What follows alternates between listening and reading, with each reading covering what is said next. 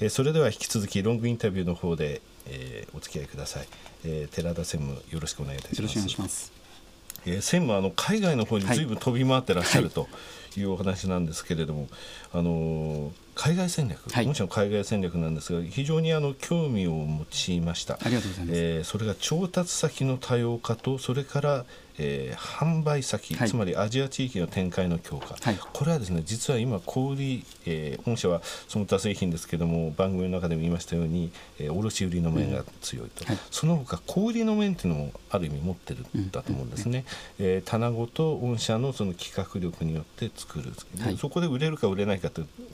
あの御社のその棚のあの提案の仕方にもかかっている部分がありますね。はい、で実際そのアジアのマーケットっていうのは販売先としてやっぱり皆さん注目されてはいるけれども、うん、なかなか今まで苦労されてきたと、うんはい、ここら辺のところを飛び回られてるあの専務からですね、はい、えー、御社のこれからの戦略と見通しというところをお話しいただければと思うんですが。はい。かりましたあのまず、えーと、2005年にですね、はい、えー、中国・上海の方に、えー、現地法人を立ち上げましてもともと設立当初は、えー、やはり調達拠点としてのはい、あの当社ファブレスメーカーですのであの常にあの新しい工場いい工場というのを開拓し続けてで、まあ、雑貨ですので品群が非常に、えー、多いので工場の、え量というのも非常に、えー、必要になって今100工場ぐらいあるんですけれども、はい、でそういうのをこうずっと調達先としての、えー、まず開拓を始めまして、で調達ということで言いますとやはり、まあ、あの今いろいろな問題がございますので、えーまあ、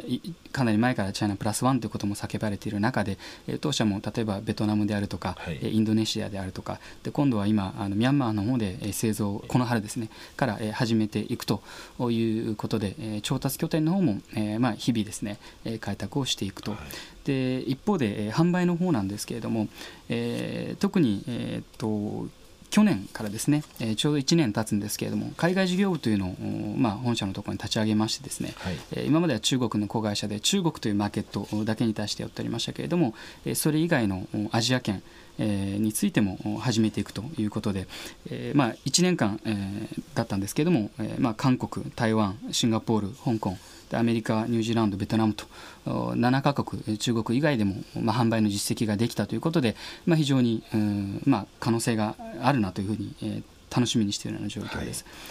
はい、あの調達先の多様化で中国に加えて、インドネシア、ベトナム、ミャンマー、生産開始予定なんですね、はい、ミャンマー、はい、ミャンマー人気ですね、この。そうですね。あの出始めるとみんなして今、ミャンマーに向かっているというイメージがありますね。えー、その他ではマレーシアとかタイとか話がありますけれども、はい、他さんの他さんはですね、はい、ミャンマーというのはこれからあの一気にこれあの、調達先として進む可能性ありますね。しかも日系企業が出ていくと他の日系企業も出やすいんですよね。あそうですねあの日本のそのいわゆるその調達先としてその国に求めるものが何なのかっていうのが広く伝わっていくという感じなんですけどもね。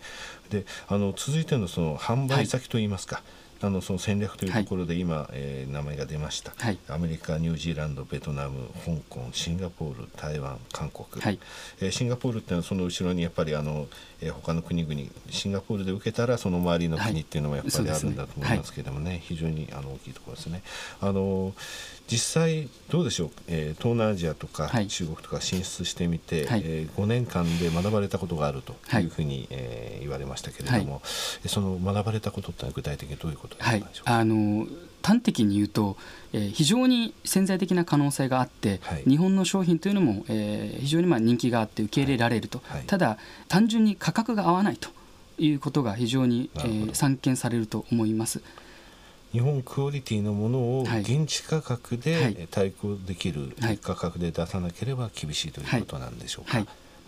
あの100円ショップっていうのはもう中国をはじめ、えー、中国にもございますですよね、うん。はい、で、えー、上場はしてませんが最大手さんとか行かれてかなり苦労されてましたけれども、うん、えー、苦労されてる点とかこれ意外と、えー、うまくいったなっていう、うん、そういうエピソードって何かございますでしょうか、ね、あの可能性を感じるというエピソードの中ではあの、まあ、うち年に2回ほどあの海外でも、まあ、中国であるとかあの、まあ、香港であるとか展示会を出すんですけれどもまあ数戦車が出てるような非常に大きな、えーまあ、ビューティーの展示会の中で、はい、我々の化粧雑貨というアイテムは、まあ、日本の企業というのも当然あれですけど全ての国の企業を合わせても非常に少ないんですね。でほとんどがもう化粧品、うんはい、えー、の中で化粧雑貨っていうのはもう数千社の中の数十社。でまあ、今我々が、えー、日本の文化として発信しようとしてい。るつけまつげなんかいうのはもううちしかない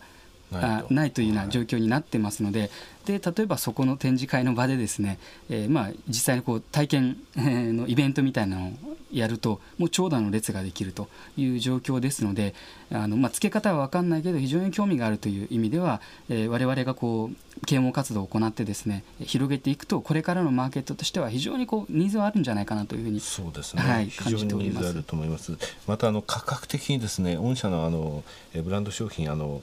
安いですよね。はい、あのお手頃なお手頃な、はい、あの価格になってますので、はい、えー、非常にここのところはですね面白いなと思いますね、はい、中国であの日本の化粧品受け入れられました、えー、高級なものについても受け入れられています、うん、資生堂さんも出られました。ポーラさんも出られました。ただそれに付随する部分のですね、うん、若い層のあの廉価なあの商品を求める層に対するアプローチというのでは非常にその、えー、日本の100円ショップさんとかこのようなその、えー、化粧品雑貨さんっていうのはあの明るいものがあるというふうに思いますね、はい。はい、面白いんですよね。これが売れる売れないっていうのはですねちょっと話ずれちゃいますけど以前ワッツさんって100円ショップの社長さんいらっしゃってそのとお話してて、はい、タイで170円ぐらいのショップやってるんですけどね、はい、6件7件だんだん増えてってるんですが、これは売れないだろうって言ったものが売れたのが2つあったんですって。で一つが土鍋だったんですなんで熱いタイで土鍋なんか売るんだっていうふうに社長言ったらしいんですけども、売ったらバカ売れしてるんですそれはタイであのあのトムヤムクンとかスープありますよね、はい、あれお家でそんな作んないんですってでみんなそれをビニール袋みたいに入れて惣菜屋で買って家で温めるんです、はい、そうすると鍋に入れて温めると。それから土鍋の場合そのまま入れてそのまま食べられると、そのまま食べられる鍋っていうものはなかったということらしいんですね。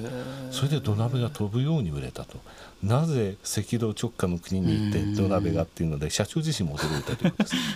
でもう一つが面白いのが、はい、トランクス型の男性のパンツだったんです下着ですね、はい、でタイっていうのはみんなあのなんて言いますかピチッとしたあのパンツを履いてるので、トランクスなんかぜ絶対受けないよって社長言ったらしいんですね、うん、タイの人たちは、はい、その下着のトランクスをですねアウターとして着るらしいんですよ。でパンツの上にトランクスのパンツを履いて街を歩いてると。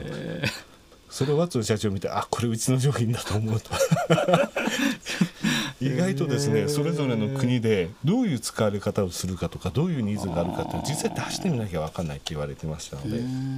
ぜひその展示会とかですね、はい、実際に並べて、はい、あの少量でもたくさん並べるとですね面白い反応があるかもしれないですね。すね。はい、まあ、この雑貨文化なん。ですが、はい、あの専務この雑貨文化っていうのはですね、日本のその誇れるものだとい。うふうに私も思います。であの100円ショップができて十何年十何年前ですかねあのヨーロッパからの観光客とかものすごい100円ショップ行くんですよね。西麻布の100円ショップあの、はい、一番大きいところですけれどもね、えあそこところとかもう外国人だらけになってるわけですよね。でなんでこんなものが100円で日本は売れるんだとか、あと雑貨は可愛い、あのお土産としてもあの持っていてもあの両方で楽しいというのがあって。ヨーロッパっていうのは非常にその日本の雑貨というものに対するその、えー、興味津々なんですけどもね、えー、実際この日本の雑貨文化というものについてどういうふうに思われてらっしゃいますかね？はい、あの我々えー、企業スローガンで「笑顔を咲かせる雑貨」ということを書かれてやっております。はい、えー、雑貨、えーと、アルファベットで言いますと ZACCA になりますけれどもそれこそ世界語になるとい。うような、はい、えー、思いも込めてですね、えー、使っておるんですけれどもやはりその日本人のそのきめ細やかなところであるとかですね、ね、こだわり、まあ、そこまでこだわる必要があるのかどうかわからないところまでこだわるというところに関しては、はい、日本人ならではだと思いますのでそこの部分はまあ十分世界で、まあ、コンテンツとして勝負できるんではないかという。そうですね、はい。うん、あの漫画にしてもそうですし、うん、いわゆるその小さいもののあの描写の綺麗さとかですねデザインの綺麗さってものやっぱり惹かれるみたいですね、はい、あの外国人の大の大人がなぜ秋葉原でガチャガチャやるかっていうとその成功さに惹かれてるということですよね。で日本の雑貨にあのそのクオリティとそのえ可愛さ綺麗さその持っていてハッピーになるっていうところはやっぱりあの受け入れら受け入れられるんだろうと思いますね、はい、あのショートバージョンの方でも変化する種とい。う言葉を使われました、はい、この言葉というのは、えー、ダーウィンの、えー、種の起源ですね、はい、あの具体的にあのご説明いただけますでしょうか？はい。あのまあ言葉自体というのは非常に有名な言葉なんですけれども、はい、えー、基本的にその生き残るためというのが大前提でありまして上場したのも基本的には生き残るためというのが大前提にあってメーカー化したのもそこにあるんですけれども、えーまあ、生き残るものっていうのは最も変化にあの適応できる種が生き残るのだというのがその一節なんですけどそこから取った変化する種ということでですから我々も常にこう時代は間違いなく移り変わっていきますのでそこに合わせて、えー、きっちり変化していくと対応していくということをが、まあ、DNA でありますのでその言葉を掲げてですね。そうですね、はい、はい、あの生き残る種は強いものでもなく知的なものではなく変化する種だということですね。はい、あの庄司さんのあのロゴマークですがあの日本語の装備ですね。あのとかかけてバラですね。はいなってますね。あの庄司さんがこれからこの変化する種でですね、綺麗な花をたくさん、えー、探していかれるように、またこの番組の方に遊びに来てください。はい、あの私の方でもいろいろとこれからもフォローさせていただきます。あの本日はどうもありがとうございました。どうもありがとうございました。